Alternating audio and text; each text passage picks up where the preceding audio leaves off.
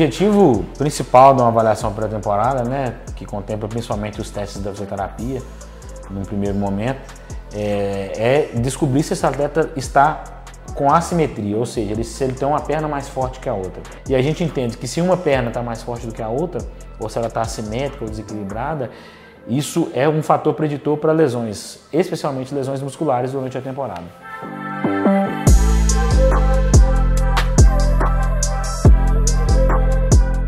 As avaliações da performance elas são um pouco mais globais, elas avaliam os saltos, a força, né, como eles aplicam isso no, no, no solo né, e nas, nas, diversas aplicações que a gente tem dentro do campo. E elas são muito mais diagnósticas, né, elas nos direcionam para que a gente possa é, estar introduzindo para diversos grupos dentro do grande grupo trabalhos mais direcionados e mais específicos. Né. Por exemplo, essa máquina aqui é uma máquina pneumática, onde a gente faz o monitoramento de potência dos atletas. Agora na pré-temporada a gente pega esse número de avaliação tá, e descobre o pico máximo de potência de cada atleta. Isso nos dá parâmetro para fazer um trabalho assertivo e direcionado para cada atleta, para que a gente tenha uma progressão desse pico de potência ao longo do ano. A ideia é fazer com que esses atletas aumentem o número de preventivos, isso quando a temporada permitir, claro, né, que isso é um processo do clube. E esse aumento do trabalho preventivo, cons consequentemente, a gente consegue que esses atletas atinjam é, um nível de força ideal é, durante a temporada.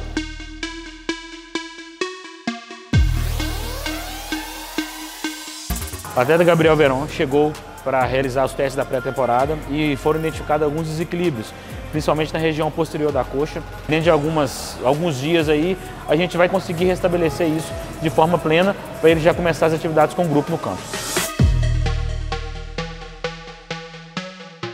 O atleta Felipe Machado, é, no jogo contra o Atlético Paranaense, na temporada 2023, saiu do jogo com uma queixa na região anterior da coxa esquerda. É, a gente pediu um exame na época, ficou, ficou caracterizado realmente uma lesão, né, uma lesão muscular. É, ele veio fazendo o trabalho nas férias que foi recomendado pelo departamento e a tendência é que agora ele inicie a fase de aquisição de força específica, trabalhos de corrida com a fisioterapia, depois o híbrido e o RTP. O atleta Matheus Davó, é, ele estava emprestado pelo clube, é um clube europeu, e no final de novembro ele teve um entorse de joelho é, disputando a partida pelo campeonato local, onde ficou constatado uma lesão do ligamento cruzado anterior. É uma lesão meniscal associada também. Prontamente ele veio para o Brasil, é, o departamento de, é, de saúde do clube, é, via Sérgio Campolina, fez a cirurgia do ligamento cruzado e do menisco, e o Matheus Davó está em fase de reabilitação é, da cirurgia.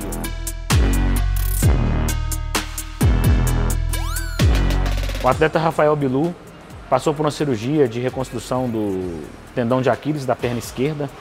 Né? Ele vem aí numa fase final de aquisição de força específica para o tendão né? e também, consequentemente, para o músculo que envolve o tendão, que é, são os músculos da panturrilha. É, já está correndo em velocidades moderadas.